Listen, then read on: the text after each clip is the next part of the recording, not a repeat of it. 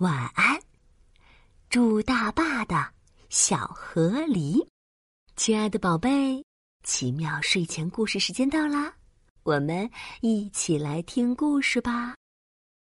森林里，一只胖胖的小河狸正围着一棵大树，咔嚓咔嚓的绕着圈啃。小河狸两颗宽宽的大板牙像两把锋利的斧子，它努力的啃呀啃呀，很快，白色的树干露了出来。一个小时过去了，两个小时过去了，哗啦一声，大树倒了，一只青蛙受到惊吓，从洞里跳了出来。哎呀呀，吓死蛙啦！青蛙气鼓鼓地说：“啊，这是在干什么呢？”他说着，叉着腰，站在河边围观起来。小河狸实在是太忙了，没有听到青蛙的抱怨声。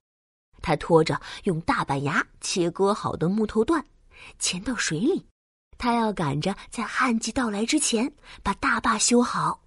小河狸一趟一趟的运着木头段，呼。哦，咕噜咕噜的换气声惊动了河里的一条大鳟鱼。这条鳟鱼的肚子鼓鼓的，马上就要做妈妈了。哎呀呀，吵死鱼了！鳟鱼气鼓鼓地说：“哎呀，这是在干什么呢？”他说着，从石头缝中探出半个身子，围观起来。小河狸实在是太忙了，没有听到鳟鱼的抱怨声。摆好木头段，他又从岸上抱着一块块鹅卵石潜到水里。有了鹅卵石的加固，这样大坝才坚实。哎呦，哎呦，哎呦，哎呦！小河狸一块一块的运着鹅卵石，哐啷哐啷垒石块的声音惊动了一只在岸边觅食的水鸟。哎呀呀，烦死我了！水鸟气鼓鼓地说。这是在干什么呢？他说着，干脆停下觅食的脚步，围观起来。忙碌的小河狸完全不知道，有三个身影正在不远处观察着他的一举一动呢。现在，朱大坝只剩最后一步，铺上水草做伪装，大功告成！耶！宽宽的河流上筑起了一条长长的大坝。大坝中央，就是小河狸的新家。巢口一半在水上，一半在水下，小河狸能自由出入，舒适的很呐。啊，总算完工了！辛苦了一整天的小河狸站在大坝上，长舒一口气。喂，河狸，你建的这是什么呀？横在水面上太难看啦！青蛙跳了过来，不客气地说。对呀，对呀，太难看了！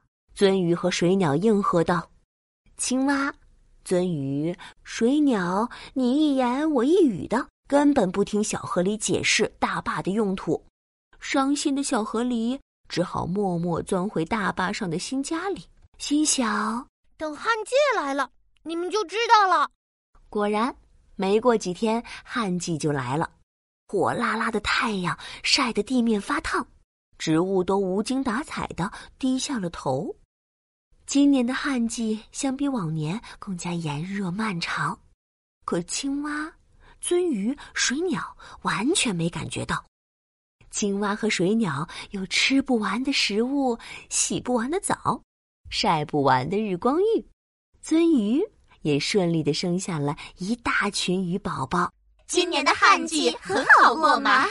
他们开心地说。这天，快乐无忧的青蛙、鳟鱼、水鸟接到了亲人的来信。信里，亲人们发来求助，询问可不可以搬过来，因为他们原本住的地方河水都快被太阳晒干了。三个小动物放眼望去，天啦！离河流稍远一点地方的植物有许多都枯萎了。呀，原来是小河狸修的这条长长的东西帮助了我们。